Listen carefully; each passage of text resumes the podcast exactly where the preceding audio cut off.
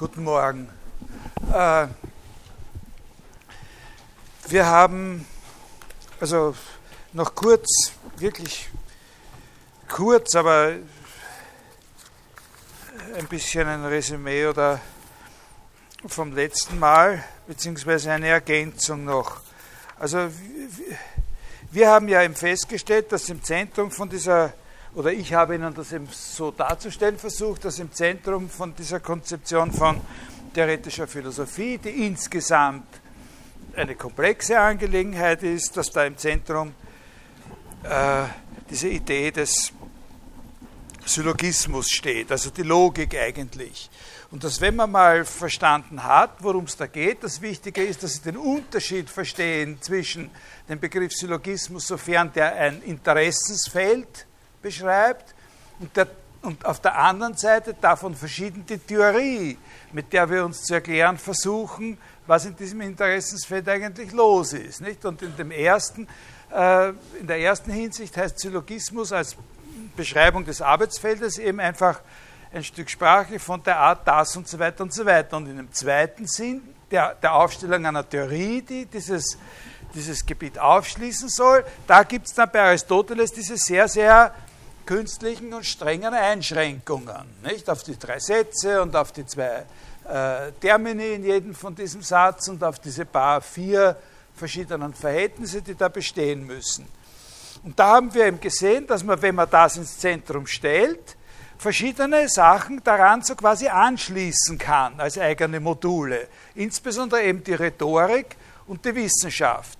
Und das Anschließen funktioniert so, haben wir gesagt, dass wir, wenn wir den allgemeinen Begriff des Syllogismus haben, zwei Nominaldefinitionen, also bloße Postulate, dass man das und das darunter verstehen soll, einführen, nämlich für den dialektischen Syllogismus, dass das ein Syllogismus ist, bei dem die Prämissen plausibel sind, und für den wissenschaftlichen Syllogismus, dass das ein Syllogismus ist, bei dem die Prämissen wahr sind. Das nächste, was wichtig ist, ist, dass Sie verstehen, dass diese Nominaldefinitionen natürlich noch nicht ausreichen, um zu erklären, was Rhetorik ist oder um zu erklären, was Wissenschaft ist. In beiden Fällen, das sind nur sozusagen die Anschlussstücke, aber es läuft noch kein Strom. Und äh, um zu erklären, was Rhetorik ist, braucht man eben dann außerdem noch eine zusätzliche Disziplin. Im Großen und Ganzen kann man sagen, das ist die Topik, die einem erklärt, wie man plausible Prämissen findet. Und da habe ich Ihnen gesagt, das ist eben nicht nur eine Sache der persönlichen Erfahrung, sondern das ist in der Antike und in der ganzen rhetorischen Tradition so gemacht worden, dass man Typen von Situationen voneinander unterschieden hat und dann geschaut hat, was die sozusagen gemeinsam haben und daraufhin hat man gewisse sehr allgemeine solche äh, Regeln für das Plausible gefunden. Das andere ist bei der Wissenschaft. Da reicht es natürlich auch nicht aus, um äh, eine Wissenschaft zu haben, dass man weiß, dass ein wissenschaftlicher Syllogismus einer ist, der wahre Prämissen hat, weil da zu viel triviale Sachen darunter fallen, wie das mit den sterblichen Wienern, sondern da geht es eben noch um andere Sachen, um Systematik, um Allgemeinheit und so weiter. Ja? Da äh, sind wir äh, stehen geblieben. Und dann habe ich Ihnen gesagt, dass für Aristoteles zwei oder drei Dinge sehr, sehr charakteristisch sind, nämlich, dass die Wissenschaften voneinander getrennt, jede durch ihre eigenen Grundsätze definiert, stehen. Das ist der eine Punkt, dass es also nicht so etwas wie eine äh, Superwissenschaft gibt, dass der die anderen Wissenschaften begründet werden, sondern dass die Begründung einer Wissenschaft was ist, was von unten kommt. Nicht von oben, von noch allgemeineren Prinzipien, sondern von unten, von der Erfahrung mit einer bestimmten Art von Gegenständen her. Die Erfahrungen sind auch, wenn man überhaupt noch nicht Wissenschaft betreibt, für den normalen Menschen im Normalbetrieb unseres Alltags sind die sehr verschieden. Die Erfahrungen, die wir machen, wenn wir miteinander diskutieren, was haut hin, was haut nicht hin, als Hintergrund für die Wissenschaft Logik und andererseits die Erfahrung, mit, der, mit, den Gesetzmäßigkeiten und der Regelmäßigkeiten in der Bewegung der, der natürlichen Dinge. Ne? Manche Dinge fallen runter, äh, wenn man es loslässt, andere scheinen irgendwie zu schweben oder unter bestimmten Umständen scheinen sie zu schweben. Manche tun unter bestimmten Umständen nicht runterfahren, sondern nach oben steigen. Wenn man es ins Wasser gibt, einen kleinen Ballon oder sowas ne? und, und, und so weiter. Und da lernt man eben, sich auszukennen. Und da habe ich Ihnen beschrieben, dass die Vorstellung des Aristoteles vom Weg zu einer Wissenschaft die ist, wie sich diese Erfahrung, die zuerst zufällig, ungegliedert und individuell ist, wie die kultiviert wird oder kultiviert werden kann, bis zu einem Punkt hin, wo es dann für diese äh, Sache, um die es da geht, äh, jeweils also eben auch schon Experten gibt oder sowas. Nicht? Und dann sind wir dort stehen geblieben, dass ich gesagt habe, ganz wichtig für Aristoteles ist, dass bei jeder Wissenschaft, egal welche das ist, ob das jetzt die Biologie ist oder die Mathematik oder die Physik oder die Rhetorik oder sonst was, die Ökonomie zum Beispiel, dass bei jeder Wissenschaft der letzte Schritt auf dem Weg zur Verleihung sozusagen der Urkunde, ihr seid jetzt eine Wissenschaft, der letzte Schritt auf diesem Weg von der Philosophie erledigt wird. Ich habe das so beschrieben, das wird delegiert an eine eigene Institution, die Philosophie, und dieser letzte Schritt heißt dann im engeren Sinn bei Aristoteles Prinzipienforschung. Ja? Und was auch noch eine Rolle spielt für uns, ist, dass man eben versteht, da kommt das erste Mal Philosophie ins Spiel für uns, in dieser Vorlesung richtig gehend, als Philosophie, aber als, habe ich gesagt, Dienstleister. Weil sie macht, die Philosophen machen das, und machen aber im Grund immer ein bisschen was anderes, je nachdem, worum es da geht. Nicht? Man muss sich als Philosoph dann mit dieser Sache vertraut machen, um die es da geht, mit der Physik, mit der, mit der Rhetorik und so weiter. Und dann kann man das tun, was dieser letzte Schritt ist und was Prinzipienforschung heißt. Das kann ich Ihnen jetzt nur ganz grob erklären. Aber ich habe mir vorgenommen, ich sage Ihnen doch was dazu. Das bringt eine kleine Verschiebung in meinem in meinem Zeitplan, aber weil es sich hier vor allem in dem, was dann danach kommt, um sehr schwierige Sachen handelt, schauen wir, dass wir da jetzt ein bisschen, ein bisschen langsamer gehen. Also ich kann Ihnen nicht viel dazu sagen, dazu reicht die Zeit nicht aus, aber ich gebe Ihnen ein, zwei Beispiele und vor den Beispielen sage ich Ihnen noch einmal, worum es geht. Es geht um den Schritt, dass man sozusagen ein Wissen, das vorliegt, bei, das bereits bei einer Gruppe von Experten vorliegt. Ja? Also wo es schon, bevor man anfängt, gibt es da schon Leute, die sich darüber Gedanken gemacht haben. Und typischerweise sind diese Leute uneins darüber, was jetzt eigentlich die absoluten Grundbegriffe der Physik zum Beispiel sind oder was die Grundbegriffe der Logik sind. Das haben wir ja sogar gesehen. Nicht? Wir haben ja gesehen, was er als Grundbegriffe der Logik da herausarbeitet, das sind eben solche Begriffe wie Satz, Terminus, das über etwas und so, das sind Grundbegriffe, ne? von denen her dann erklärt wird, die er benutzt, um zu erklären, was seiner Ansicht nach ein Schluss ist. Ja, das verstehen Sie. Ne? Ja. So, während dieser Begriff des Folgens, der Begriff der notwendigen Folge, das ist noch etwas, was total zu der Beschreibung des Gebietes gehört, bevor wir eine Theorie aufstellen.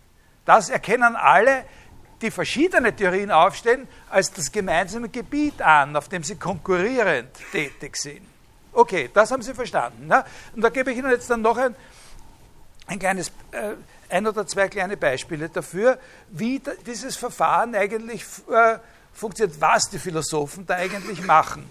Das skizziere ich Ihnen ganz kurz, weil das bei uns dann später noch aus einem anderen Gesichtspunkt eine Rolle spielen wird, äh, wie, wie, das in der Physik ausschaut. Äh, was die Philosophie da macht, ist etwas, was man in der modernen, unserer jetzigen Sprache bezeichnen würde als Sprachanalyse. Was, die Sachen, die, mit denen er da zu tun hat, das sind, die sind schon in Sprache da weil da gibt es schon diese gegensätzlichen Auffassungen. Und es gibt eine Einigkeit darüber, worum es geht. Es geht um die Bewegung. Ja, es geht um die Bewegung, es geht darum, was sind die, wie kann man sich die Regelmäßigkeiten erklären, nach denen sich die natürlichen Dinge verändern? Unter den natürlichen Dingen versteht er Dinge, das, spielt jetzt, das ist jetzt kein Prüfungsgegenstand, aber es gibt schon was, was da. Aber, und, aber es ist gut, das zu wissen. Unter natürlichen Dingen versteht er solche Dinge, die zumindest zu einem bedeutenden Anteil die Ursachen ihrer Veränderungen in sich selbst haben. Ja, verstehen Sie das? Ungefähr, worauf das hinausläuft? Das ist vor allem eine Abgrenzung zwischen den natürlichen Dingen und den Artefakten. Also zum Beispiel, wenn ein, wenn, eine, wenn ein Obst reif wird am Baum, das ist so ein Fall. Das ist eine Veränderung, die in dem Ding selber zumindest hauptsächlich mal ihren Grund hat. Das muss nicht heißen nur, ja, in dem Ding, weil es ja klar ist, dass da auch noch andere Sachen eine Rolle spielen. Äh, das Licht und so weiter, ja. Aber Artefakte, künstlich hergestellte Gegenstände, haben eben, äh, soweit sie da dieses Artefakt sind und nicht nur das Material, ja, also das ist jetzt der Unterschied zwischen einem Tisch, der aus Holz ist, und dem Holz, aus dem der Tisch ist. Das Holz ist Holz, das ist ein Naturgegenstand. Aber ein Tisch, es wachsen keine Tische. Ja? Man kann Dinge, die, die wachsen, ja, die kann man als Tische benutzen. Also wenn man einen Baum abschneidet und man lässt den, den Stamm hoch genug, steht drei Sesseln herum, kann man sagen, äh, das ist ein Tisch, ja, aber das ist nicht, was gemeint ist mit hier, wenn ich sage, der Tisch als Beispiel für ein Artefakt. Tische wachsen nicht, was da gewachsen ist, ist auch nicht ein Tisch, sondern was da gewachsen ist, ist ein Baum. Irgendwann einmal zu einer bestimmten Dicke, sodass man zwei Kaffeehäferl draufstellen kann. Ja, ist das, verstehen Sie, was gemeint ist, was er unter natürlichen Dingen versteht. Und also zum Beispiel, äh, dass das runterfällt, äh, das ist so ein Beispiel. Äh, da gibt es was in, in dem Ding selbst und in der Natur, die es umgibt, so quasi in dem Ding selbst was macht, nämlich dass es schwer ist, dass es runterfällt. Insofern hat es die Ursache in sich selbst. Natürlich können Sie auch sagen, es gibt auch da eine Ursache dafür, die nicht in ihm selbst ist. Weil wenn es nicht auslassen hätte, wäre es nicht runtergefallen. So, ja? Äh, also, aber teilweise, ja, das verstehen Sie. Das ist ein sehr weiter Begriff von Bewegung. Er meint, unter, unter, das, unter das, was er da unter Bewegung versteht, fällt zum Beispiel auch, wenn ein Mensch eine Abmagerungskur macht. Das ist auch Bewegung. Also nicht nur im, im Sinne von, von Veränderung, wenn man dünner wird oder dicker wird oder sowas. Äh, also nicht nur die ortsverändernde, sondern auch die, jede andere Art von von sozusagen Veränderung, die sich, im, die sich phänomenal, die man irgendwie wahrnehmen kann. Ist das verständlich? Das, ist das, das entspricht in Bezug auf die Physik ungefähr dem, was wir gesagt haben, der Gegenstand der Logik sind eben diese Syllogismen in dem Sinn von, dass eines aus dem anderen folgt, obwohl es davon verschieden ist. Ja? Ist das verstanden? Okay. Und jetzt ist das, was er, er diskutiert eine Menge Thesen, die, die seine Vorgänger da haben zur Physik. Und dann macht er da einen Schnitt und sagt, und jetzt überlegen wir uns das nochmal von selber von vorn. Was da die Grundbegriffe sind. Und dieses, ich überlege mir das jetzt von selber ganz allein noch einmal von vorn. Das ist, das funktioniert so, dass er sagt, schauen wir uns die Sätze an, Schauen wir uns an, in welchen Sätzen wir es ausdrücken, wenn wir so eine Veränderung behaupten. Ja?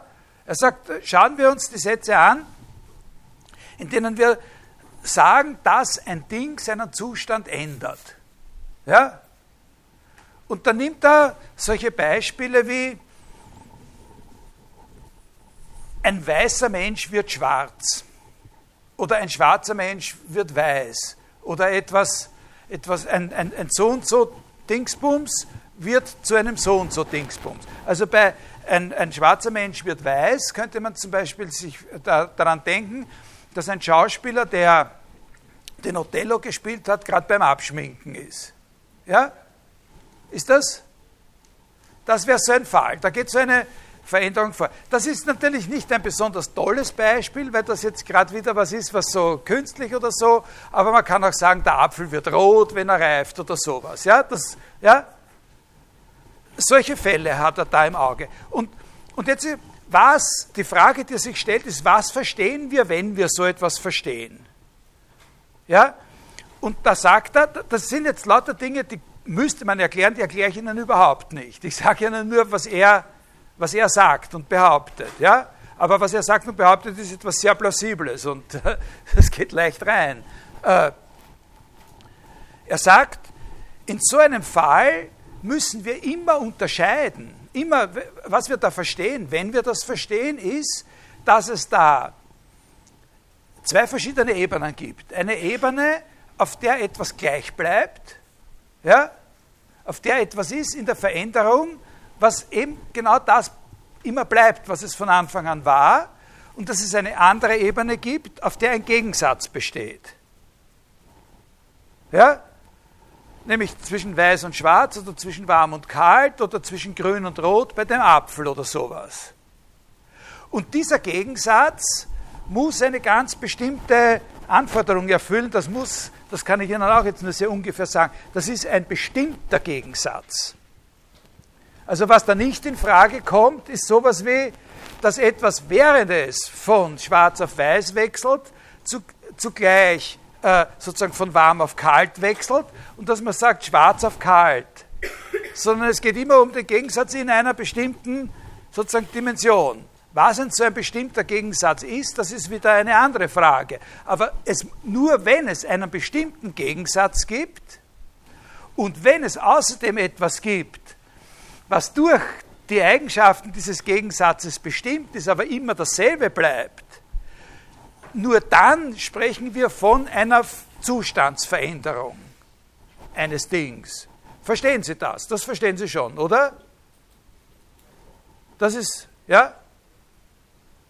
Also wir können nicht von, von einer Zustandsveränderung äh, reden, wenn wir nicht sagen können, das ist die, die Hauptbotschaft, woran diese Zustandsänderung stattfindet.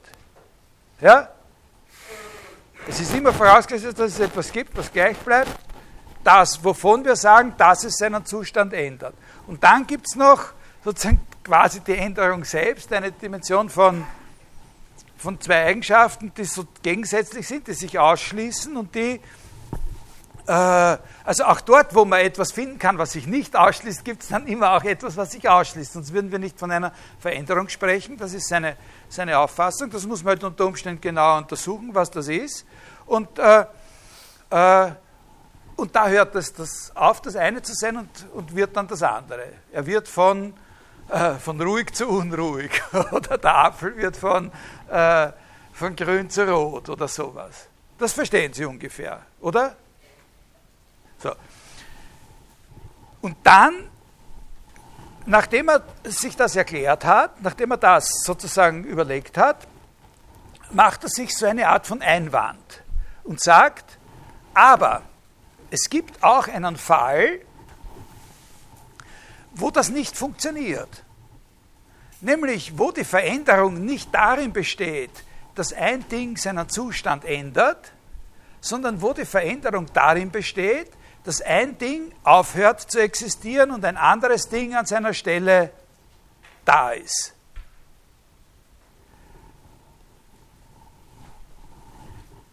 wenn ein Ding sozusagen kaputt geht, aufhört zu existieren und stattdessen was anderes da ist, dann passt das nicht. Weil dann fehlt uns sozusagen diese Sache, die da gleich bliebe. Was ist das? Ein Mensch stirbt und wird zu Staub. Ja?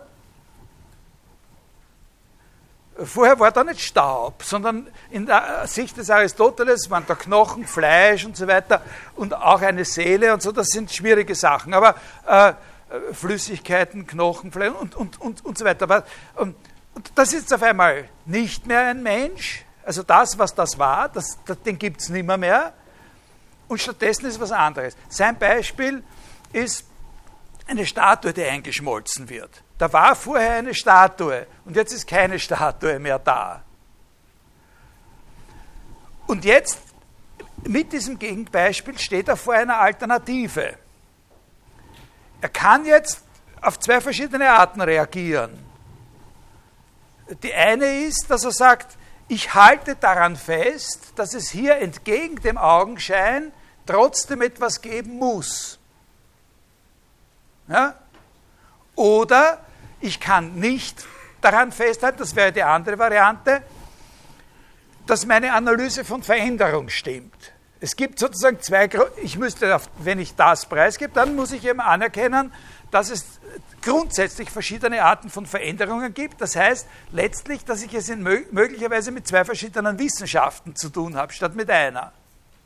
Ja? Das können Sie auch verstehen, nehme ich an. Und da entscheidet er sich für die erste Variante. Das ist sozusagen der Cornerstone der, der aristotelischen Naturphilosophie und Physik, dass er sich hier für die erste Variante entscheidet und sagt, in jedem Fall von Veränderung, auch wenn das Ding aufhört zu existieren, ist trotzdem die Unterscheidung anwendbar zwischen den Gegensätzen auf der einen Seite und auf der anderen Seite etwas, was gleich bleibt. Aber während in dem Fall der Zustandsänderung des Apfels oder der Zustandsänderung des Menschen, der von Ruhe, von einem ruhigen Zustand in einen nervösen Zustand übergeht, weil jetzt übermorgen die Prüfung zur Einführung in die praktische Philosophie ist, weil bei der brauchen Sie nicht nervös werden. Äh, äh, da äh, der Unterschied ist der, dass da klar war oder man einen Begriff dafür haben konnte, was das ist, was da gleich bleibt, nämlich das Ding selbst. Oder wie man auch sagen könnte mit einem Ausdruck, den wir dann besprechen werden in unserem nächsten kleinen Abschnittchen, die Substanz des Dings. Ja? Das bleibt ja gleich. Ich bleibe gleich. Ich bin ich, ob ich jetzt nervös bin oder unruhig. Im Gegenteil, das ist sehr wichtig für meine Identität, dass ich von solchen Zuständen in die jeweils anderen übergehen kann. Und für den Apfel ist es wichtig, dass derselbe Apfel zuerst grün und dann rot sein kann. Also was da gleich bleibt, das ist das Ding selbst. Und diese Entscheidung des Aristoteles, auch dort zu sagen, es gibt etwas, was gleich bleibt, wo das Ding selbst nicht mehr existiert, die heißt, dass dieses, was da gleich bleibt, etwas anderes sein muss als ein Ding. Na? Das ist klar. Das kann jetzt nicht mehr als Ding oder als Wesen bestimmt werden. Und das ist die, und da sagt Aristoteles, das ist also etwas, was an sich selbst, als das, was es ist, überhaupt keine Bestimmtheit hat. Und das ist, heißt Materie. Materie ist etwas, was von sich selber aus überhaupt keine Bestimmtheit hat, letztlich, aber was jede Art von Bestimmtheiten aufnehmen kann, was wechseln kann. Also das ist sehr wichtig, dass Sie sehen, dass Materie nicht dasselbe ist wie Substanz. Die Substanz ist immer was Bestimmtes. Ich bin was Bestimmtes, ein Apfel ist was Bestimmtes anderes als ein Mensch. Aber Materie ist sozusagen immer die gleiche, aber es gibt gar nichts, wo was man sagen könnte, was sie eigentlich ist. Sie ist das Ungeformte, was ihm jede Form aufnehmen kann. Und das ist der Weg, auf dem Aristoteles dazu kommt, diese Art von Überlegung. Es geht jetzt nicht darum, dass Sie das wirklich genau verstehen. Ich habe ja auch nicht die Argumente pro und contra nicht einmal angedeutet, die es da gibt. Aber dass Sie verstehen, was für eine Art von Überlegung das ist, die ihn dazu führt, dass er sagt, die Grundbegriffe der Physik sind Materie und Gegensatz. Und, und dann sagt er, weil Gegensatz sozusagen diese zwei Pole immer gedacht wird, das können wir auch in eins zusammenfassen und das nennt er halt die Form. Ja, worauf es ankommt, ist, dass Sie sehen, dass das eine Überlegung ist, die wirklich an der Sprache selbst, an dem, was jetzt eigentlich genau damit gemeint ist, wenn wir sagen, das wird zu dem oder das hört auf zu existieren und verändert sich in etwas anderes. Und jetzt ist gar nichts mehr da als, als einzelnes Ding. Aber, also zum Beispiel können Sie ja sagen, bei der Statue können Sie ja sagen, oh ja, jetzt ist schon noch etwas da, Gold. oder, oder, oder so, und irgendwie war Gold auch. Aber Sie können letztlich über das Gold auch sagen, aha, das könnte man vielleicht in was anderes, es ist ja vielleicht mal aus was entstanden, was noch nicht Gold war oder so, durch einen, äh, durch eine bestimmte Folge. Das sind dann schwierige Diskussionen zum Teil, aber worauf er hinaus will, ist, äh, dass es etwas gibt, das an sich völlig unbestimmt ist und dass dieses Unbestimmte immer gleich bleibt und sich eben äh, sozusagen verwandelt, Formen aufnimmt und diese Form verändern kann. Das ist ein Beispiel. Da gibt es noch andere Be Beispiele auch. Es gibt dann eben Beispiele, ganz gute für diese Art von Prinzipien. Da ist es dann bei den Grundsätzen. Man sagt, es gibt zwei Grund, ne? zwei oder drei, je nachdem, ob man die Gegensätze als zwei auffasst oder als eine Sache. Ne?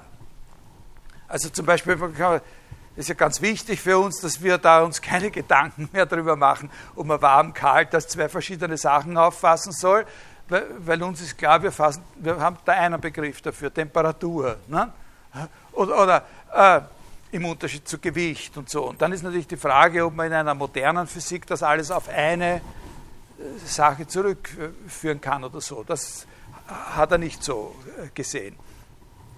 Da kann man zum Beispiel solche Begriffe wie der Ort oder die Zeit oder so, wenn er die diskutiert als, sehr allgemeine Begriffe der Naturphilosophie, dann diskutiert er immer, ist das Form, ist das Materie und, und, und so weiter, ist das was Eigenes und so, dann ist da schon so ein Rahmen von allerobersten Grundbegriffen da.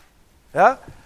Okay, also das nur ein Beispiel, wirklich nur ein Beispiel dafür, wie, was macht der Philosoph in diesem letzten Abschnittchen wo dann der Physiker übernimmt dann so quasi und sagt, wir sind jetzt die, danke, und wir sind jetzt die, die Physiker und wir wissen, alles, was wir erklären, erklären wir so, dass wir es letztlich auf solche Grundbegriffe zurückführen können. Wie Form, Materie und dann kommen da noch äh, zwei oder drei auf einer nächst, äh, nächsten Stufe noch dazu. Ja? Wie Ort, Zeit. Da kann man sich dann noch solche, da gibt es dann noch solche äh, Fragen wie das Unendliche oder da tauchen dann eben Fragen auf, die mit diesen äh, kann es Körper von unendlicher Ausdehnung geben oder solche. Das sind dann so typische, sehr, sehr allgemeine Fragen, die in Hinblick auf diese Grundbegriffe äh, geklärt werden. Also das war es jetzt sozusagen zu dieser Wissenschaftsidee des Aristoteles. Die, die, die, äh, da gibt es mehrere Fragen, die bei einer Prüfung gestellt werden können dann. Äh, also eben, dass man weiß, was, so ein, was der wissenschaftliche Syllogismus ist, dass man weiß, was noch dazukommen muss, Allgemeinheit, Verkettung von Syllogismen, Prinzipienforschung als letzter Schritt auf dem Weg von der Erfahrung zu den Grundsätzen, Getrenntheit der verschiedenen Wissenschaften voneinander und so. Ja? Das das ist die Sache. Also jetzt haben wir so quasi ein kleines Stückchen von, dem, äh, von diesem Programm zu sehen, was er sich unter theoretischer Philosophie vorstellt. Haben wir schon was Handfesteres. Nicht? Wir haben da so im Zentrum diese, diese Sache Syllogismus und da hängen wir halt auf der einen Seite äh, dran Wissenschaft und auf der anderen Rhetorik, und zwar immer durch diese Definitionen dialektischer Syllogismus, DS und äh, wissenschaftlicher Syllogismus, nicht? apodiktischer Syllogismus. Also äh, das hilft Ihnen sicher auch, wenn Sie, äh, dass ein, ein anderes Wort für wissenschaftlicher Syllogismus, das sehr nahe liegt, ist das Wort Beweis. Nicht? Weil wenn die Prämissen wahr sind, dann ist es eben ein Beweis. Dann folgt, wenn wir wahre Sätze haben und auf die wahren Sätze, die diese Vorstellungen des Aristoteles erfüllen, dass es solche A, E, I, O-Sätze sind, und wir wenden auf die wahren Sätze dann die Syllogismentheorie an, dann kommen wir immer zu einem neuen wahren Satz. Ne? Dann haben wir für diesen Satz einen Beweis. In der Praxis fängt man ja immer mit dem an, was man beweisen will und sucht den Beweis. Ne? So, das ist das. Ja? Und jetzt kommen wir zu einem weiteren. Also hier können wir schon sagen, da spielt schon die Philosophie eine große Rolle. Nicht? Aber eben nur, indem sie diese, diesen letzten Schritt da in der Prinzipienforschung äh, geht. Jetzt kommen wir zu einem neuen kleinen Kapitelchen bei dem Aristoteles, nämlich also zu dem, was man im, weiteres, wei, im weiten Sinn der Sache Ontologie nennen könnte.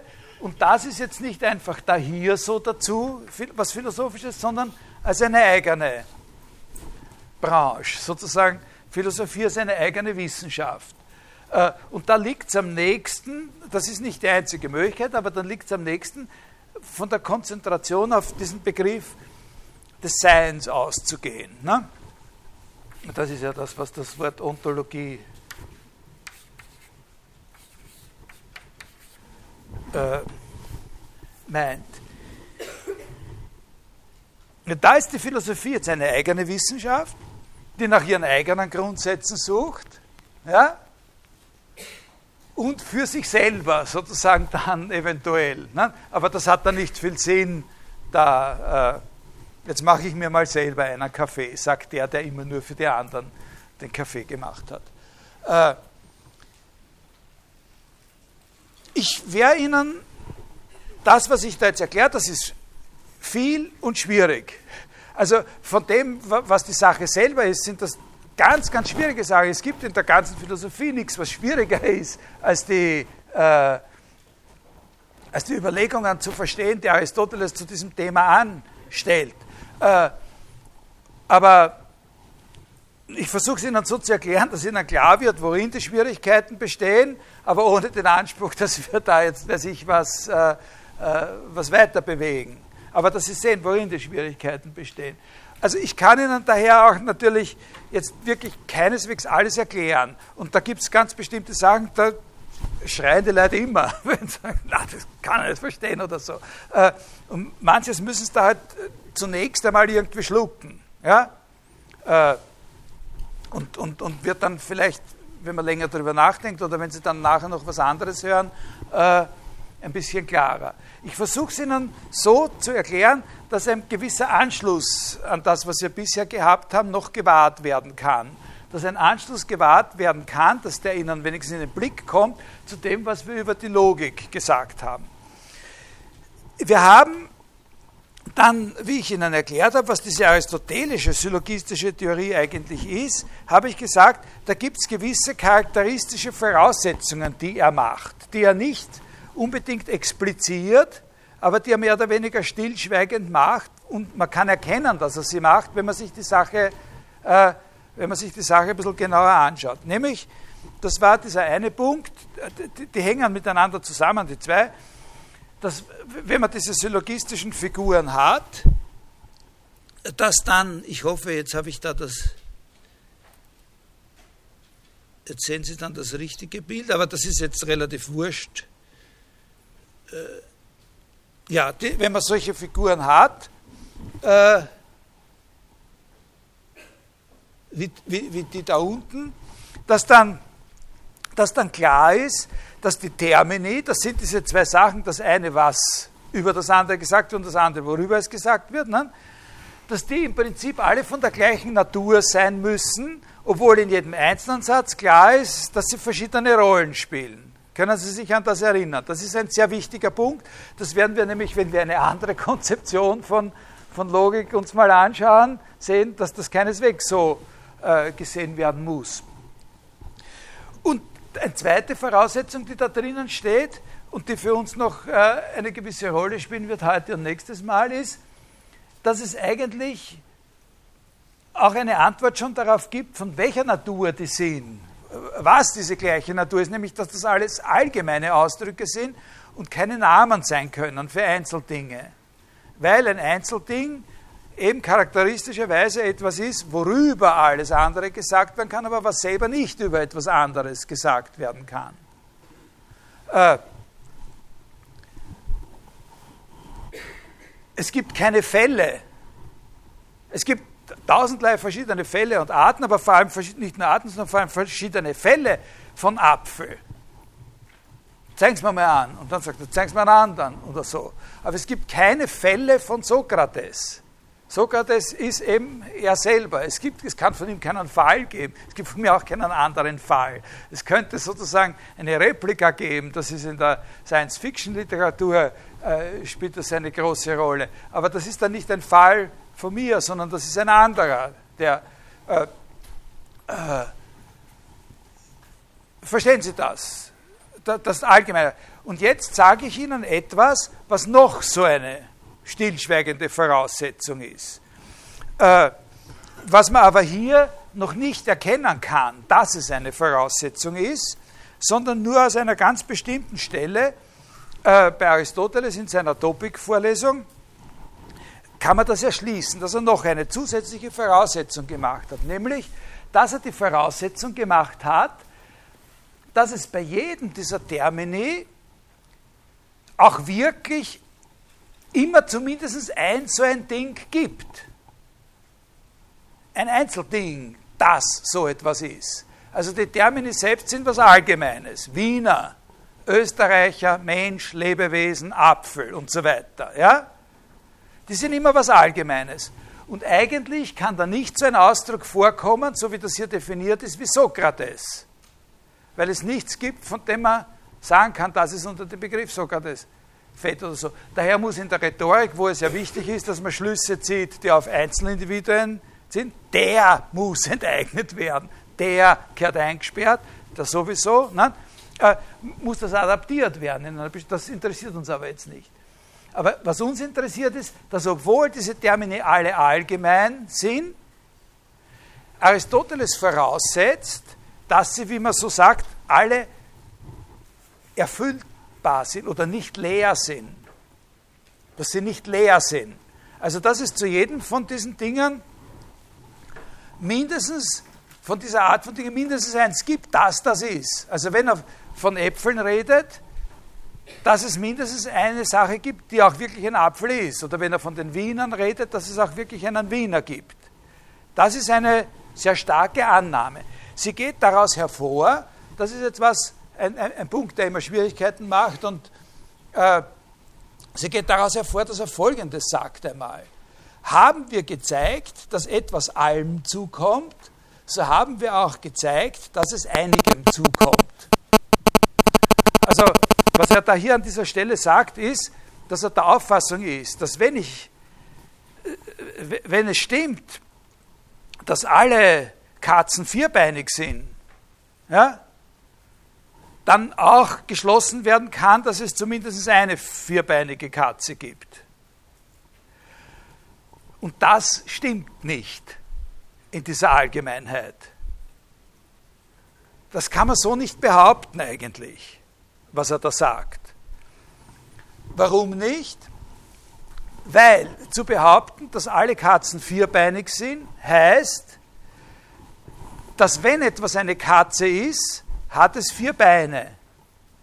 Und heißt, dass niemand imstande ist, mir etwas herzulegen, was eine Katze ist und nicht vier Beine hat. Aber wenn es keine Katzen gibt, dann ist es auch nicht möglich, mir eine Katze herzulegen, die nicht vier Beine hat.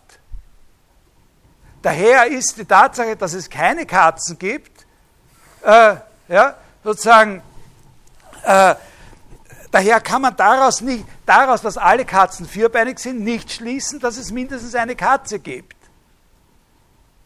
Ja, das kann man nicht, weil es, ja, der Satz auch dann war, wenn es gar keine Katzen gibt weil mir niemand sozusagen ein Ding herlegen kann, das eine Katze ist und nicht vier Beine hat, weil er mir überhaupt keine Katzen herlegen kann. Versteht ihr? Das ist sozusagen der Punkt, warum in dieser Allgemeinheit das nicht gilt, was er da sagt. Das gilt nur, oder das kann man nur verstehen, wenn man zugleich akzeptiert, dass er ganz einfach der Überzeugung war, dass unabhängig von den logischen Überlegungen ja, über den Syllogismus anderweitig schon geklärt ist, anderweitig schon geklärt ist, dass bei jedem Terminus, der da vorkommt in so einem Syllogismus, es auch wirklich eine Sache gibt, die das ist.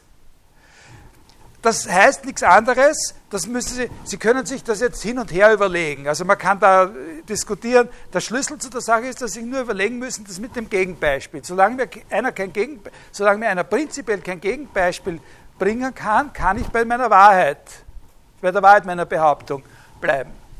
Und wenn es keine Katzen gibt, äh, äh, dann äh, ist der Satz, alle Katzen äh, äh, sind vierbeinig auch wahr. Aber es gibt nicht, aber nicht wahr ist der Satz, einige Katzen, mindestens eine ist vierbeinig. Das kann ich daraus nicht schließen. Äh, also das ist einfach der, der, Gedanke, dass hinter dem Allsatz immer ein Wenn-Dann-Satz versteckt ist, genau genommen. Ne? Aber darauf kommen wir später nochmal. Was Sie sich merken müssen, gleich, was Sie sich merken müssen, ist nur der eine Punkt, dass das eine Überlegung ist, die zeigt, dass die Frage, äh, dass etwas existiert von einer bestimmten Art, eine Frage ist, die in der Logik selbst nicht explizit auftaucht. Dass die sozusagen in eine andere Disziplin gehört. Ja? Das ist, muss immer schon klar sein. Es gibt nicht eine zusätzliche Prämisse bei jedem Syllogismus äh, oder bei manchen Syllogismen eine dritte Prämisse, die sagt, und es gibt auch wirklich einen Apfel oder so. Das ist der Punkt, den Sie verstehen müssen. Dass es für ihn eine große Rolle spielt, dass es wirklich einen Apfel gibt, das spielt für ihn eine entscheidende Rolle, sonst könnte er das nicht behaupten, was er hier gesagt hat. Aber das ist etwas, was nicht innerhalb der Logik, sondern auf, vorher, auf einer anderen Ebene geklärt worden sein muss. Ja, Frage? Ähm. Na, dann denken Sie drüber nach. Das, äh, ich, äh, ja?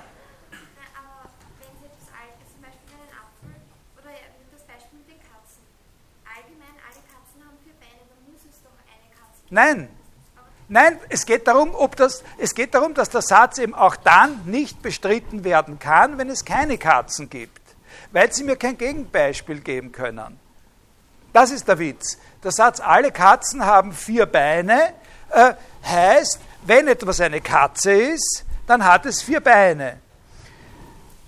Und das heißt wieder, Sie können mir nichts zeigen, was eine Katze ist und nicht vier Beine hat. Ja? Nein, nicht theoretisch, sondern logisch. Ja? Sie können, das heißt, Sie können mir nicht sagen, ich behaupte, wenn ich sage, alle Katzen haben vier Beine, dann behaupte ich, dass es nichts gibt, was Sie mir zeigen können, was eine Katze ist und nicht vier Beine hätte. Und das trifft genau dann auch zu, wenn es gar keine Katzen gibt. Und wenn es gar keine Katzen gibt, dann können Sie aber nicht sagen, dann können Sie dann nicht schließen, dann können Sie nicht sagen, dass es mindestens eine Katze gibt. Das würde sich widersprechen. Na, da, da haben Sie jetzt wieder recht. Man geht davon aus, und Aristoteles geht auch davon aus, dass es Katzen gibt. Aber er macht es nicht in der Logik explizit. Und er sagt es auch nicht extra dazu. Es gibt immer nur zwei Prämissen. Es gibt nicht bei jeder Prämisse noch drunter eine kleine Zusatzprämisse, die sagt, und es gibt auch wirklich Katzen. Es könnte ja auch sein, dass es keine Katzen gibt.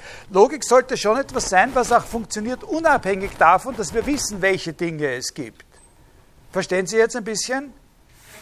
Aber es ist eine Sache, auf die ich mich nicht einlasse, weil das mit Ihnen zu diskutieren, prinzipiell nicht einlasse, das mit Ihnen zu diskutieren, weil wir dann zwei Stunden extra da hier sitzen, bis alles äh, erklärt ist. Und Sie können es auch selber verstehen. Der Schlüssel, wie Sie es selber verstehen können, ist zu erkennen, dass, wenn ich behaupte, alle Katzen sind vierbeinig, das heißt, dass reformuliert werden kann als die Behauptung, äh, Sie können mir nichts zeigen, was eine Katze wäre und nicht vierbeinig wäre.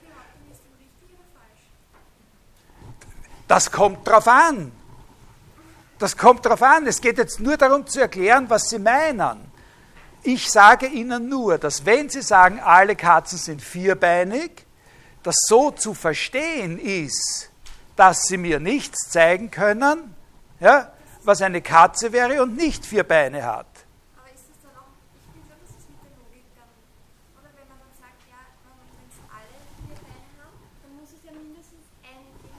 Nein, nein, sie werden, es wird sozusagen, Ihr Argument wird nicht dadurch besser, dass Sie dasselbe wiederholen. Ja? Äh, nein, nein, nein, das ist nicht logisch. Das Logische ist das, das Logische an der Sache ist das, dass ich sage, wenn Sie sagen, alle Katzen haben vier Beine, das im Grund nichts anderes heißt, dass es ist völlig unmöglich, dass Sie mir etwas zeigen, was eine Katze ist und nicht vier Beine hätte. Und das, das ist eine Reformulierung. Darauf müssen Sie sich eingelassen, darauf haben Sie sich einfach eingelassen. Und das stimmt auch dann, wenn es keine Katzen gibt. Das ist jetzt der zweite Punkt. Das stimmt auch, wenn es keine Katze gibt. Weil wenn es keine Katze gibt, können Sie mir einfach keine Katze zeigen, die zwei Beine hat. Weil Sie mir überhaupt keine Katze zeigen können. Und, ja, und dann ist es ganz einfach so, dass Sie dann nicht schließen können, wenn das auch eine Möglichkeit ist. Das ist nicht die einzige Möglichkeit. Natürlich gibt es Katzen, aber es ist möglich. Und, und das, daraus, daher können Sie dann nicht schließen, dass es auf jeden Fall, wenn alle Katzen vierbeinig sind, auch mindestens äh, einige Katzen gibt, die vierbeinig sind, weil vielleicht gibt es gar keine Katzen. Ja? Okay. Äh, Es kann schon sein, dass sich in dem, was ich im Weiteren sage, für Sie noch ein bisschen was klärt. Ja? Äh, okay. Äh, der springende Punkt dabei ist nicht, dass wir jetzt das klären. Diese, diese Sache, das wird später noch ein bisschen klarer. Das sagen Sie selbst. Sondern der springende Punkt ist, dass Sie erkennen können, dass die Frage, ob es, das auch, ob es so etwas auch gibt, ja, bei diesen Termini, eine ist, die nicht in der Syllogismentheorie, in der Logik selbst, in einem aristotelischen Syllogismus jeweils beantwortet wird, sondern von der er genauso wie Sie, ganz so wie Sie, voraussetzt, dass das völlig klar ist, dass es die Katzen gibt. Ja? Und voraussetzt, dass das klar ist, heißt, dass das woanders geklärt werden, geklärt worden ist, weil völlig klar ist, dass es nicht eindeutig der Fall ist, dass es alles gibt. Es gibt nicht alles, wovon man reden kann. Es gibt eine ganze Menge Sachen, über die man reden kann und die gibt es nicht. Ja? Man kann über vieles reden, was es nicht gibt. Man kann sagen, dieses oder jenes gibt es nicht. Das spielt eine große Rolle, wenn einer sagt, bring mir das und das. Und, und, und man kann darauf antworten, du, pass auf, nicht nur, dass wir sowas nicht haben, sowas gibt es überhaupt nicht. Das ist sehr wichtig, dass man das sagen kann. Und das ist eine Sache, die aber nicht in der Logik geklärt wird, sondern irgendwo anders. Also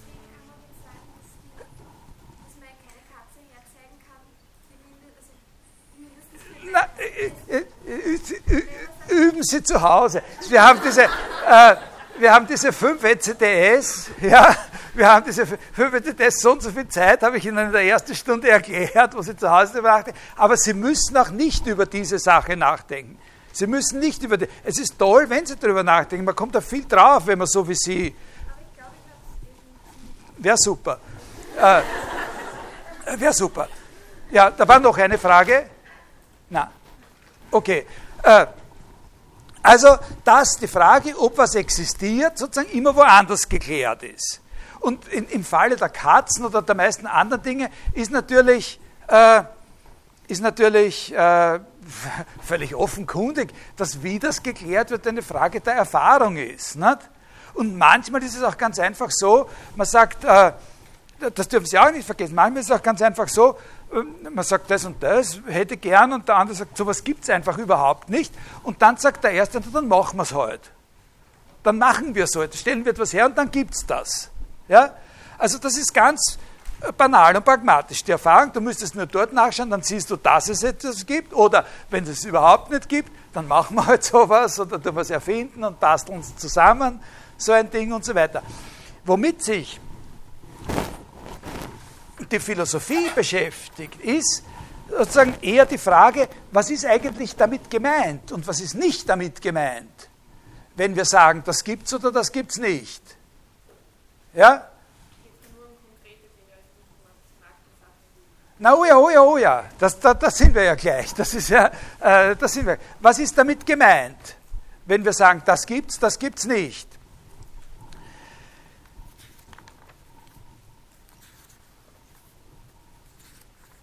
Ein wichtiger Punkt, äh, bei, bei dem Aristoteles seine Überlegungen, bei dem man einsteigen kann hier in die Überlegungen des Aristoteles, ist folgender dass auch in dem Fall, wo es irgendwelche Sachen nicht gibt, ja, wobei man schon eh sagen muss, was heißt hier irgendwelche Sachen, da muss man gleich mit einem Beispiel kommen, äh, weil sonst ist das ein leeres äh, Wort, irgendwelche, irgendwelche bestimmte Sachen nicht gibt, das nicht bedeutet, dass die Ausdrücke, mit denen wir diese Sachen bezeichnen, keine Bedeutung hätten.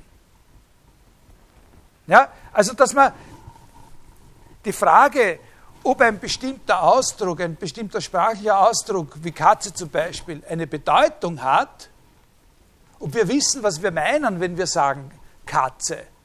Was anderes ist, grundsätzlich mal unterschieden werden muss, die müssen dann auch in eine Beziehung gebracht werden, aber grundsätzlich mal unterschieden werden muss von der Frage, ob es Katzen gibt. Äh, also wir können wissen, was das Wort Katze bedeutet, auch wenn es keine Katzen gibt. Und wenn also der Ausdruck Katze äh, daher nicht in einem Syllogismus vorkommen kann, weil dann der Schluss von A auf I, wie man so sagt, nicht in Wirklichkeit erlaubt wäre. Warum? Was spricht dafür? Da spricht auch vieles gegen diese Position, dass das eine Bedeutung haben muss. Aber etwas, was dafür spricht, ist, dass wir ja wissen, wovon wir sagen, dass es das nicht gibt, wenn wir sagen, es gibt keine Katzen. Also wir glauben ja zu wissen, wovon wir sagen, dass es das nicht gibt. Wenn wir sagen, wie, wie ist dieses blöde Beispiel, was da immer verwendet worden ist mit der, äh, äh, na jetzt habe ich es vergessen, äh, die, die, die irgendwas produzierende Wollmilchsau oder so. Ja, die eierlegende Wollmilchsau. Nicht? Also da, äh, die, die, die, die, gibt es nicht und, und, und, und, und, und, und da haben wir aber das Gefühl, wir wissen, was da gesagt hat, dass es das nicht gibt. Nicht? Also einfach eine Sau gibt es ja. Oder ja, und die Milch gibt es und so weiter und eierlegende Dings gibt es nicht. Aber wir, wir, haben das Gefühl, wir wissen, wie wir dazu gekommen sind, dass wir so eine Bedeutung kennen, ist eine andere Frage, die wir jetzt hier nicht diskutieren. Der springende Punkt ist, dass, dass die Auffassung des Aristoteles ist, dass auch wenn eine bestimmte Art von Sachen, wenn, wenn da nichts, kein solches existiert, wir trotzdem die Bedeutung kennen können. Und der andere und, und, und etwas, was da dazugehört, ist, dass er mit diesem die Bedeutung kennen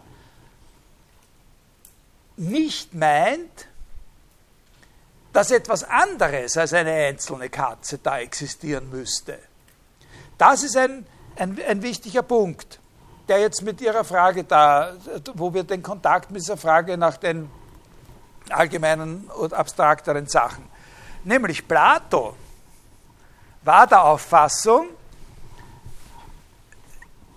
dass wenn wir die Bedeutung seines Ausdrucks kennen und erklären wollen, eines allgemeinen Ausdrucks kennen und erklären wollen, unabhängig davon, ob es da irgendwelche Exemplare von dieser Art von Dingen auch wirklich gibt, wir voraussetzen, dass es sowas wie das Allgemeine dieser Sache gibt. Also das ist das sozusagen der, der, das Konzept der platonischen Idee ja, äh, oder des platonischen Idealismus ist, äh, dass wenn wir ein bestimmtes einzelnes Ding als eine Katze erkennen, das deswegen ist, weil wir schon vorher etwas anderes gekannt haben. Ein abstraktes Ding, die Katzigkeit. Ja? Das Katze ist kein so ein tolles Beispiel, aber ein Beispiel, das bei Plato eine große Rolle spielt, ist die Gerechtigkeit. Auch wenn wir, also wenn wir irgendeine Handlung oder irgendeinen Menschen oder irgendeine Gemeinschaft als eine gerechte Handlung oder einen gerechten Menschen oder eine gerechte Gemeinschaft erkennen, dass wir das dann deswegen können, weil wir schon vorher und unangesehen, ob es überhaupt einen Gerechten gibt, die Gerechtigkeit gekannt haben. Und die Gerechtigkeit als solche etwas ist, was existiert, was seiner Ansicht nach wirklich existiert, als eine abstrakte Sache, als eine Idee, unabhängig davon, ob es auch wirklich einen Gerechten gibt. Das ist ja auch ziemlich genau das, was man so normalerweise als eine idealistische Einstellung bezeichnet. Ne? Dass man daran glaubt, dass es gewisse Sachen gibt und, oder dass man sagt, einen Wert haben, aber hier geht es uns um das, dass es die gibt. Ja? Auch wenn es keine Exemplare davon gibt nichts Einzelnes, was das ist. Die Gerechtigkeit gibt es, auch wenn sie noch nie sozusagen wirklich erreicht worden ist. Ne?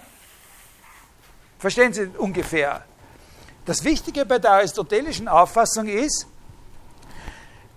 dass er zwar glaubt, dass auch wenn es keine Gerechtigkeit gibt, äh, das Wort Gerechtigkeit eine Bedeutung hat, aber nicht bereit ist zu sagen, eine Bedeutung zu kennen heißt, sich darauf einzulassen, dass es eine bestimmte Art von abstrakten Ding geben muss. Dass sozusagen die Bedeutung wäre, dass man die Bedeutung irgendwo finden kann. So wie man in unserer Welt ja, Äpfel findet, Autos findet, gerechte Menschen findet oder nicht findet, aber zumindest suchen kann, in einer anderen geistigen Welt abstrakte Gegenstände finden kann, wie die Gerechtigkeit oder das Auto an sich, die Idee des. Na, verstehen Sie? Das hat er an, an dem Plato kritisiert. Aber er hat daran festgehalten, dass wir die Bedeutung kennen können. Und das nicht heißt, dass wir deswegen etwas Abstraktes als existierend voraussetzen müssen, zusätzlich zu den einzelnen Dingen. Können Sie das noch, können Sie das verstehen? Nein? Na, ist das so schwierig? Ja, okay. Also zum Beispiel eine, das ist natürlich, das ist schon ein Problem und eine Frage, die, äh, die in der ganzen Philosophiegeschichte irrsinnig diskutiert worden ist, im Mittelalter und so weiter. Ja? Weil die, die, die Frage dahinter, das Stachelige an der Sache ist, worin besteht es denn eigentlich, eine Bedeutung zu kennen? Ja? Was heißt denn eine Bedeutung kennen? Wenn ich sage, ich kenne die Bedeutung des Wortes Dingsbums, habe ich mich dann darauf eingelassen, dass es etwas gibt, was diese Bedeutung ist. Halt nicht so wie ein Apfel in unserer Welt herumkugelt oder so, aber in einer anderen Welt ist es halt. Ja? Und das schaut so aus. Nicht? Also der Platonismus hat sozusagen auch ein bisschen was für sich. Man hat eine gewisse Tendenz zu sagen, na, wenn du die Bedeutung kennst, dann muss es die Bedeutung auch geben. Da muss man analysieren, was es heißt, eine Bedeutung zu kennen. Und da gibt es natürlich schon auch Entwürfe oder Konzepte, die in die Richtung gehen, dass man da nicht voraussetzen muss, dass es ein Ding gibt, das die Bedeutung ist, dass man so kennt, wie man den Apfel kennt. Diesen Apfel, der einen Druckknopf hat, wo man draufdruckt und unten kommt der Espresso raus, äh, den kenne ich nicht. nicht. Oder so. so. Äh, natürlich, aber und, und was, so wie man den nicht kennt, äh, aber, aber sozusagen die, die, die Bedeutung zu, zu, zu kennen oder nicht zu kennen, ist eine andere Frage in einer anderen Dimension. Ne? Jemand könnte aus so einem Apfel einmal herstellen, niemand hat, was ich, vor 50 Jahren hat niemand angenommen, dass ein, Apfel auf Englisch ausgesprochen was ist, was rechnen kann. Äh, und heute hat haben die meisten oder viele von ihnen haben so einen Apfel, der rechnen kann. Ne? Äh, aber die, die Frage, äh, gibt es sowas oder gibt es, man kann zum Beispiel sagen, eine Bedeutung zu kennen heißt einfach die Gewohnheit zu haben, in bestimmten Situationen ein bestimmtes Wort zu verwenden. Ne? Das ist eine sehr gute Antwort übrigens. Ne? Die Bedeutung des Wortes Apfel zu kennen heißt in Wirklichkeit nichts anderes, als bereit zu sein, auf die Frage, was ist das, zu sagen ein Apfel, wenn es wirklich ein Apfel ist, und nicht zu sagen ein Apfel, wenn es nur ein Computer ist. Oder vielleicht auch zu sagen, aber jedenfalls nicht, wenn es ein Glas Milch ist. Äh, also das können Sie sich auch nicht überlegen. Das, man muss nicht in diese Richtung gehen, dass man sagt, wenn ich die Bedeutung kenne, dann gibt es etwas, was ich kenne. Sondern man kann sagen, das Kennen einer Bedeutung kann man auch erklären, ohne dass man auf ein eigenes Ding, das die Bedeutung wäre, Bezug nimmt. Also Aristoteles auch wenn die Sache nicht existiert, können wir die Bedeutung des Ausdrucks kennen, aber die Bedeutung zu kennen bedeutet nicht, dass es auch noch etwas geben muss, was das ist, was wir da kennen, etwas Abstraktes. Und jetzt kommt das Letzte, der letzte Dings, dass er sagt, aber wenn es so ein Ding gibt, dann darf ich auch von dem Allgemeinen sagen, dass es das gibt. Also unter der Bedingung, dass es einen einzelnen Apfel gibt, aber nur, wenn es ihn auch wirklich gibt, dann darf ich auch von einer allgemeinen Sache reden, die so quasi die Apfelheit ist. Oder unter der Bedingung, dass es auch wirklich einen Gerechten gibt, dann darf ich auch sagen, es gibt die Gerechtigkeit. Also das Konzept ist sozusagen, das ist eine Art Kompromisskonzept. Und das ist sehr, sehr charakteristisch für Aristoteles. Das ist eine sehr grundsätzliche Sache, um die es da geht. Gibt es so etwas wie die Allgemeinheiten? Das ist eine sehr, sehr grundsätzliche Frage. Da entscheidet sich irrsinnig viel. Gibt es abstrakte Sachen? Das, gibt, das sind zwei große Einstellungen, die man haben kann. Man kann sagen, nein, es gibt nur das, was es gibt. Es gibt nur die einzelnen Sachen. Dann kommt der andere daher und sagt, naja, aber du sprichst doch auch von der Gerechtigkeit. Oder wenn du sagst, äh, ich möchte einen Apfel, dann meinst du ja, wenn du sagst, ich möchte einen Apfel, dann meinst du ja nicht, dass du den willst, weil dein Wunsch würde ja auch von irgendeinem anderen Apfel befriedigt werden. Also auf was hast du dich mit dem Wort Apfel bezogen? Naja, auf einen Apfel im Allgemeinen. Ah, sagt er, also glaubst du doch an, an was Allgemeines. Ne? Also das ist eine sehr, und die anderen, und, und, und er sagt, nein, nein, nein, nein, ich glaube nicht an was Allgemeines, sagt er, sondern dass ich das Wort Apfel verstehe und, und, und, und, und sagen kann, das heißt nur, dass ich in einer bestimmten Art von Situation, einer bestimmten Vielfalt von Situationen sozusagen immer dieses Wort verwende. Ich glaube nicht, dass es außer den einzelnen Äpfeln noch was gibt. Das ist sozusagen der, der Apfel schlechthin.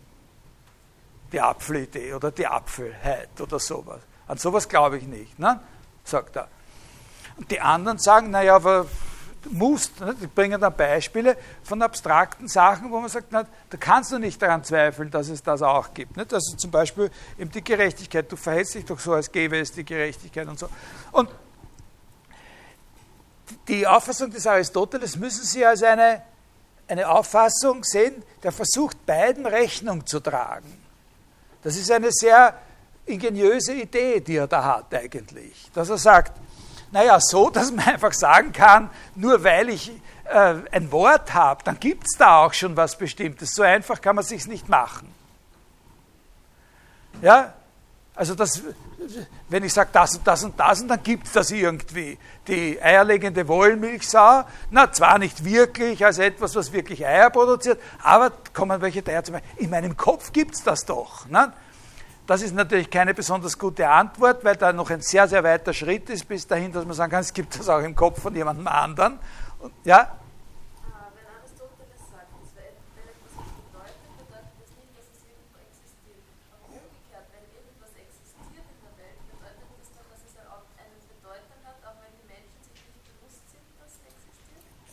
Ja, ja, also, ja, ja, also äh, das geht jetzt natürlich auch wieder ein bisschen weiter, aber das ist schon der richtige Ansatzpunkt, dass er sagt, also wenn es ein Einzelnes von einer bestimmten Art gibt, dann können wir auch von dieser Art als solcher als etwas reden, was es gibt. Naja, na, na, das, das lassen wir jetzt mal weg. Ja, also das lassen wir mal weg. Das ist natürlich interessant äh, im Hinblick darauf, dass man draufkommen kann, dass es Dinge gibt, nicht? wo man, nicht? Wo, wo, man, also das ist die Frage, der, das ist von großer Bedeutung in der Frage wissenschaftlicher Erklärungen? Wo, wo man sagt, naja, die Leute haben immer gesagt, sowas gibt es nicht. Und äh, haben sie aber immer so verhalten, eigentlich kommen wir darauf, was würde es dann das geben? Und dann gibt es irgendeine Theorie oder ein Experiment und das zeigt uns, es gibt diese Sachen wirklich. Nicht? Und dann sagt man, naja, unbewusst, nicht? das hat es ihm immer gegeben, obwohl das ist eine, eine, eine Sache, ein, ein eigenes Problem. Was uns jetzt interessiert, ist nur seine Konzeption. Man kann nicht hergehen und einfach sagen, äh, wenn ich verstehe, was Sie meinen, dass ich mich dann auch darauf eingelassen habe, dass es eine abstrakte Sache gibt. Aber unter der Bedingung, dass es eine einzelne Sache gibt, die das ist, lasse ich mich schon darauf ein, dass es auch die abstrakte Sache gibt. Also man könnte sagen, also ich habe äh, so für meinen Gebrauch in den Vorlesungen sage ich immer, das ist eine Art von Rucksacktheorie. Ne? Äh, es gibt, äh, es gibt nicht das Allgemeine sozusagen vor dem Einzelnen. Aber es gibt auch das Allgemeine. Es gibt nicht nur einzelne Sachen, sondern es gibt auch allgemeine Sachen. Aber es gibt die allgemeinen Sachen sozusagen immer nur als Rucksack auf dem Rücken von mindestens einem Einzelnen, dass sowas ist. Ja, jetzt könnten wir eine kleine Zeichnung machen äh, über, also okay, na, ich muss noch einen Ausdruck einführen, aber, äh, äh, aber das ist kein großes Problem. Jetzt könnten wir eine kleine Zeichnung machen über die Aufgliederung verschiedener Bedeutungen des Wortes Sein. Äh, und wir würden zwei große Sachen voneinander unterscheiden. Sein im Sinne von existieren etwas existiert. Ja? Und da ist es äh, primär so, dass das, was existiert, Einzeldinge sind.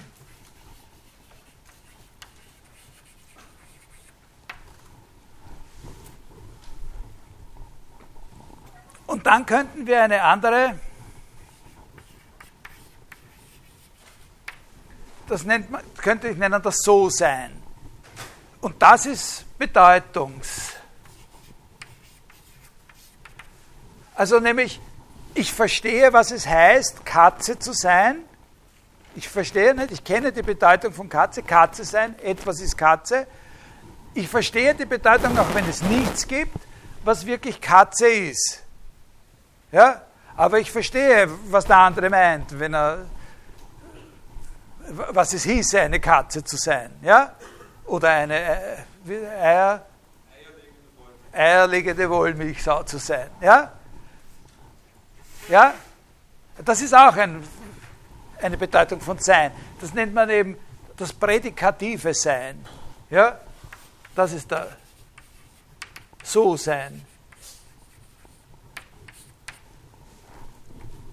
Wie ist er? Ah, gut ist er. Ja? Er ist auf jeden Fall gut, äh, der so und so Wein. Auch wenn es ihn nicht gibt. Nein? Er wäre gut oder die eierlegende Wollmilchsau wäre super. Ne? Landwirtschaftliche Nutzung. Ja, also das ist einfach nur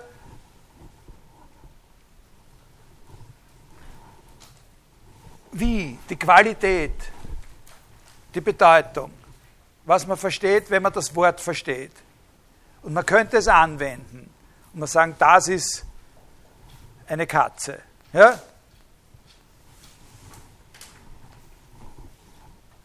Auch wenn man, auch wenn es keine Katze gibt, wenn man es nie wahrheitsgemäß anwenden kann. Aber man könnte es zum Beispiel irrtümlich anwenden. Und jetzt ist das Entscheidende, dass eben Aristoteles der Auffassung ist, dass auch diese sogenannten Abstrakten, aber der Ausdruck ist Universalien. Diesen Uni ah nein, das muss ich nicht, darf ich nicht daher schreiben, sondern das muss ich da existieren da existieren, dass auch die Universalien existieren. Also dass auch diesen Dingen sozusagen Existenz zukommt, diesen allgemeinen Ausdrücken, aber immer nur unter der Bedingung, dass auch ein Einzelnes existiert. Also sozusagen, wenn man ihn mit Plato vergleicht, dann müsste man sagen, er stimmt mit ihm überein, dass es sowas wie die Gerechtigkeit gibt, aber nie unabhängig oder vor dem, dass es auch einen Gerechten gibt. Wenn es keine Gerechten gibt, gibt es auch keine Gerechtigkeit. Aber in dem Moment, wo es einen Gerechten gibt, kann man über die Gerechtigkeit als etwas Existierendes sprechen und spielt, kann sie dann auch eine Rolle spielen in einem Syllogismus. Äh, das ist sehr, sehr wichtig. Das ist wirklich ein ganz, äh, ganz zentraler und, äh, und wichtiger Punkt. Es gibt so also einen Spruch von dem Aristoteles, der immer wieder zitiert wird, aus seiner Metaphysik oder Ontologie, der sozusagen so ein, ein Kernspruch ist, äh, Motto so quasi, Don polachos legetai. Das Sein wird in vielfacher Weise ausgesagt. Also wenn wir das Wort Sein verwenden, jetzt haben wir eine erste kleine Antwort auf die Frage, wo wir gesagt haben, was interessiert uns da eigentlich? In der Philosophie uns interessiert, was wir meinen, wenn wir vom Sein reden, wenn wir sagen, dass etwas ist.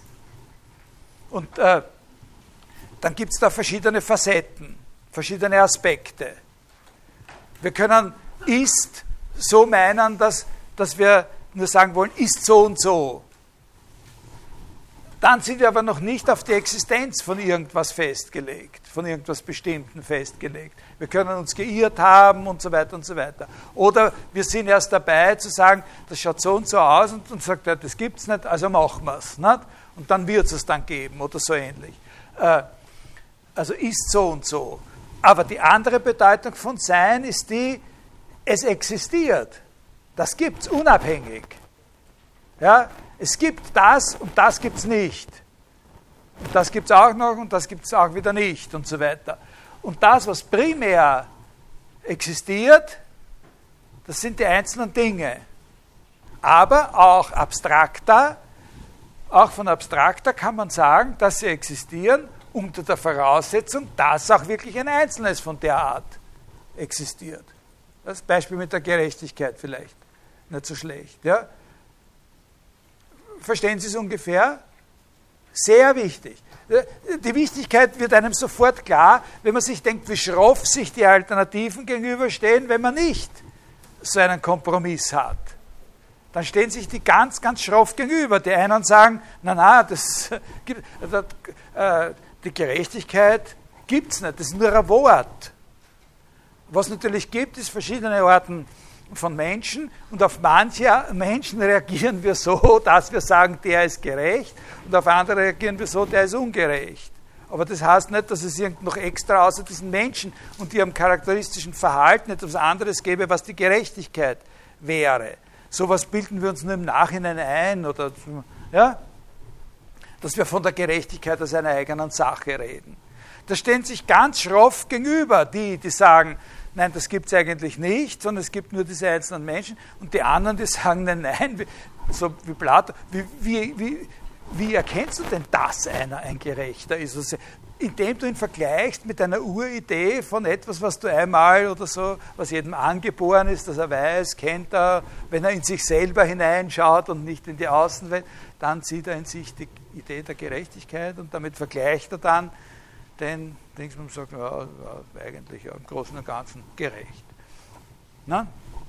Notengebung, Urteile und so weiter. Ja, also äh, das macht einem klar, wie schroff sich die gegenüberstehen, dass, wie wichtig es ist, so eine Konzeption entwerfen zu können, die die beiden in einer gewissen Weise Rechnung trägt. Die sagt, dass das, was es prinzipiell gibt, das, worauf wir paradigmatischerweise unsere Vorstellung von Existenz gemünzt haben, wirklich einzelne Dinge sind, dass das aber nicht heißt, dass wir von Existenz nur in Bezug auf einzelne Dinge sprechen, sondern als eine Art, in einer Art Überbau unter der Voraussetzung, dass es einzelne Dinge von bestimmter Art gibt, auch von der Existenz dieser Art sprechen und sagen können, es gibt Katzen. Ja? Nicht nur sagen können, wir verstehen, was es heißt, eine Katze zu sein, sondern es gibt Katzen. Weil es auch wirklich ein Einzelding gibt, das eine Katze ist. Ja? Das ist wichtig. Das ist, äh, das ist die Sache, auf die es da ankommt. Also Prädikativ und Existenz. Der prädikative Sinn von Sein und äh, das Prädikat ist eine Katze anwenden können, nicht zum Computer sagen oder so. Ne? Und äh, wissen, wie man verifiziert, ob oder dass es eine Katze gibt.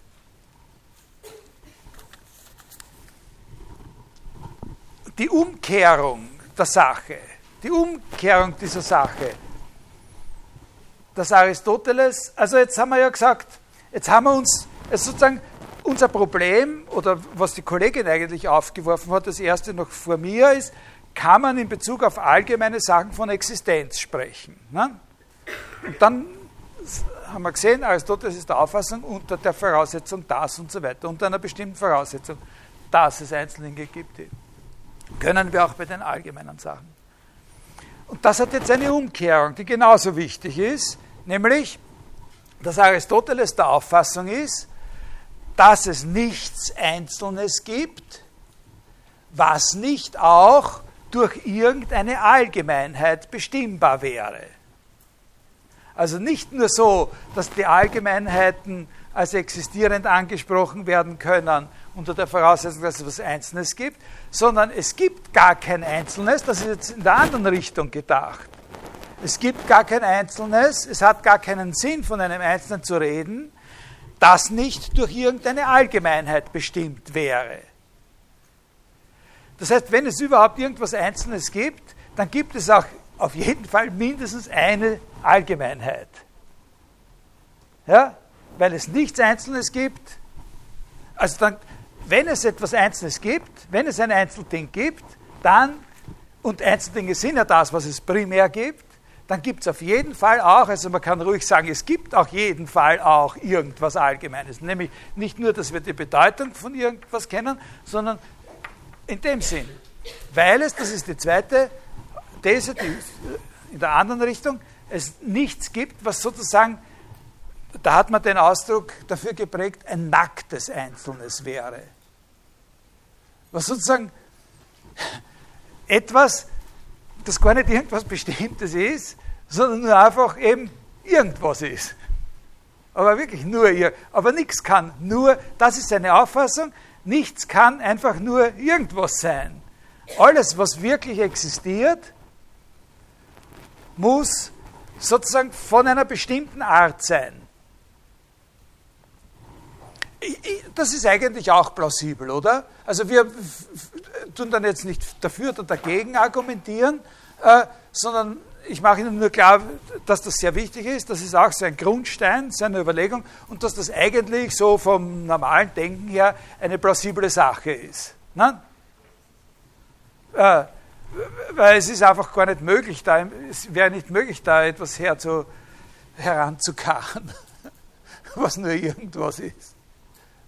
Wenn sie was zeigen wollen, dann ist es einfach schon, dann muss es, alles, was wir zeigen wollen, was sie anführen wollen, was es existiert, muss, muss eben irgendwas sein. Ne?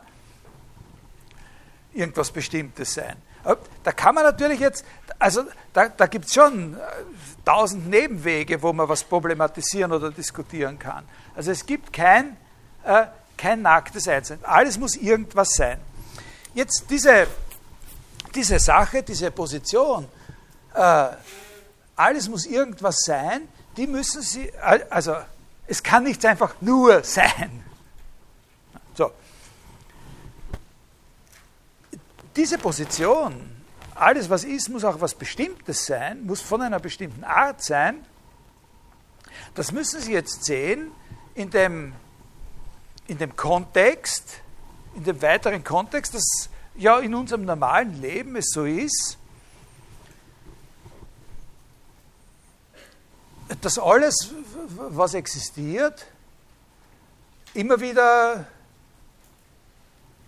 sagen wir mal, seinen Zustand ändert, immer wieder was anderes ist, in einer gewissen Weise immer wieder anders ist, beziehungsweise auch wenn es seinen Zustand nicht ändert, alles was ist, irgendwelche Eigenschaften hat, die es auch nicht haben könnte.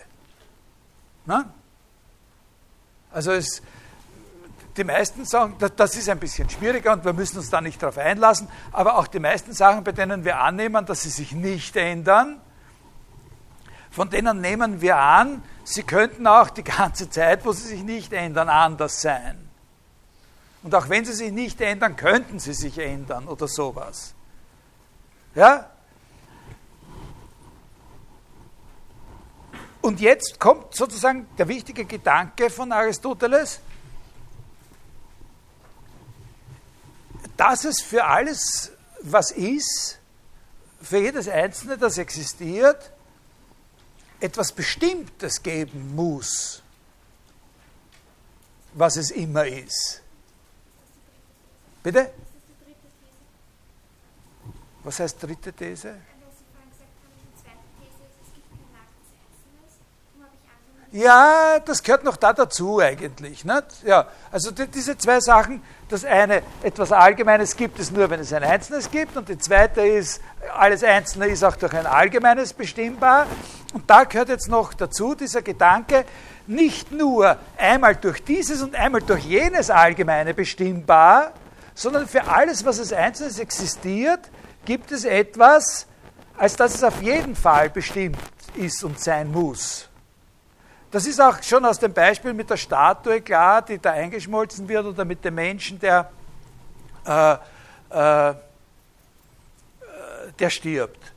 Äh, ich höre dann eben, ich, ich bin ein Mensch, die Idee ist die, wenn ich ich bin, ich bin ein Einzelding, Sie können mich äh, auf verschiedene Weise äh, sozusagen identifizieren als dieses Einzelding, das ich bin. Sie können mich identifizieren durch meine Position hier in Raum und Zeit, also äh, indem Sie zum Beispiel zu der Überzeugung kommen oder überprüfen, ob ich noch derselbe bin, der da vor einer gewissen Zeit oben darunter gekommen ist, oder ob da heimlich ein Austausch mit einem Doppelgänger stattgefunden hat. Das können Sie überprüfen, sozusagen. Und, und dann haben Sie eine, wenn Sie das überprüfen, dann überprüfen Sie, ob ich noch dieses einzelne Ding bin, nicht? oder ob da jetzt ein Schauspieler, der mich nachmacht, schon längst äh, und, und so weiter.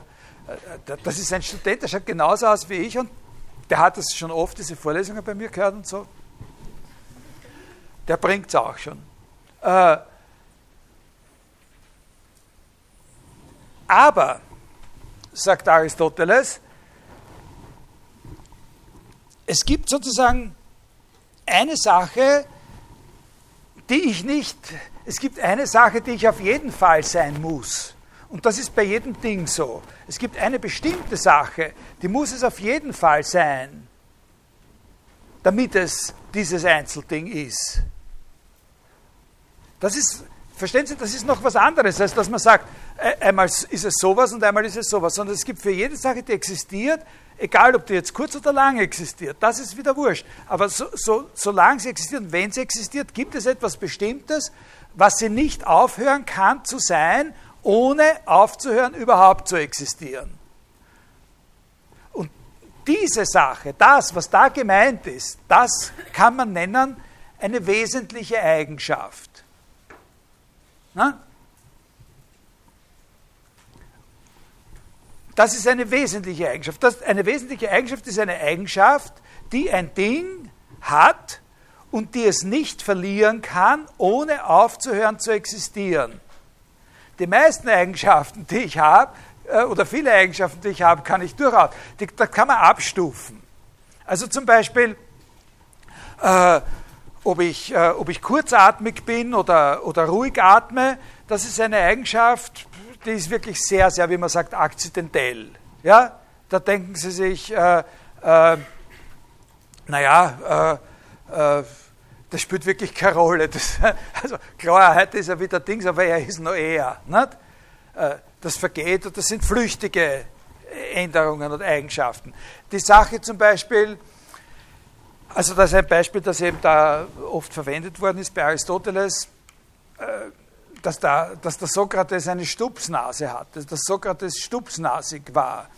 Äh, also der Sokrates war stupsnasig, der war nicht an einem Tag stupsnasig und an einem anderen hat er eine spitze Nasen gehabt. So, so, der ist immer stupsnasig gewesen. Aber trotz, also das ist was anderes, als ob er gerade rot im Gesicht ist oder, oder, oder nicht. Aber er wäre auch, er könnte auch der Sokrates gewesen sein, wenn er keine Stupsnase hat, wenn er sich das, eine Schönheitsoperation oder so weiter. Oder ich zum Beispiel, wenn ich gar keine Nase hätte, weil wirklich was Schreckliches, also übermäßiger Kokainkonsum oder irgendwas Furchtbares passiert wäre, noch ärger als Sigmund Freud und so, äh, dann, äh, dann bin ich noch immer ich. Ist eine traurigere Gestalt wahrscheinlich, als ich jetzt bin, aber ich bin noch immer ich. Aber es gibt etwas, bei jedem Ding, sagt Aristoteles, und das ist das, was sozusagen eine, die für dieses Ding zutreffende Wesentliche, was ich nicht aufhören kann zu sein, ohne überhaupt aufhören, aufzuhören zu sein. Und das ist, dass ich ein Mensch bin. Ich kann nicht, ich kann nicht ich sein und kein Mensch sein. Und die Theorie des Aristoteles ist auch die, dass etwas, was eine Katze ist, nicht aufhören kann, eine Katze zu sein, ohne überhaupt aufzuhören zu sein, was es ist. Ohne aus der Existenz zu verschwinden. Und das ist ja auch der Punkt gewesen bei dem Beispiel mit dem sterbenden Menschen oder mit, dem, äh, mit, mit, der Statue. Ne? Obwohl die Statue ist nicht so ein tolles Beispiel, weil das wieder ein Artefakt ist. Verstehen Sie das, diesen Unterschied? Also es gibt da so eine Abstufung von mehr oder weniger wichtigen Eigenschaften, so quasi, wie die genau gestaltet wird, das ist eine interessante Frage, mit der wir uns im Moment nicht beschäftigen. Da gibt es Zwischenstufen, die recht interessant sind. Aber uns interessiert, dass er der Auffassung ist, dass es für jede Sache mindestens eine solche bestimmte oder einen Komplex von solchen Eigenschaften gibt, was eben das Wesen dieser Sache ausmacht, was ein So-Sein ist. Ja?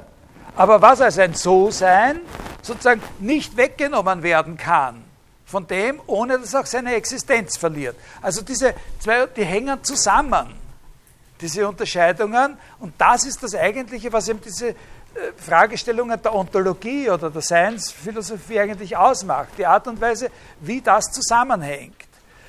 Und jetzt äh, bin ich nicht ganz fertig geworden mit meinem Pensum heute. Wir hängen da in der nächsten Stunde noch ein bisschen was über den Aristoteles dran und werden vor allem folgende Frage beantworten oder uns mit folgender Sache auseinandersetzen, dass nämlich seine Auffassung die ist, dass das, was die wesentliche Eigenschaft zu einem bestimmten Ding ist, niemals sozusagen das Allgemeinste ist, was man über dieses Ding sagen kann dass es zwar eine Allgemeinheit ist, aber immer eine nahe daran liegende Allgemeinheit ist.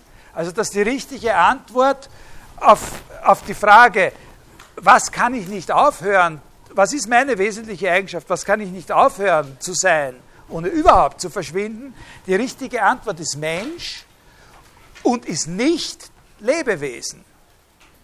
Obwohl Lebewesen natürlich auch eine gute Antwort ist. Ich kann ja nicht aufhören ein Lebewesen zu sein. Das beantwortet die Frage auch. Aber da macht Aristoteles nochmal einen Unterschied zwischen dem, was die, sozusagen das substanzielle Wesen der Sache ist und das, was nur eine Allgemeinheit ist, immer auch noch. Aber das habe ich jetzt nur so hingesagt, da beschäftigen wir uns nächstes Mal ein bisschen äh, damit. Ich hoffe, äh, Sie, Sie, können diese Sachen so äh, aussortieren, dass Sie wissen, worüber lohnt es sich nicht nachzudenken.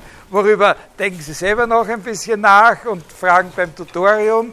Und wie gesagt, nächste Stunde von mir aus, wenn Sie wollen, äh, stellen Sie am Anfang an mich auch noch ein paar Fragen zu dem, was heute war, weil das jetzt wirklich ein bisschen schwieriger ist.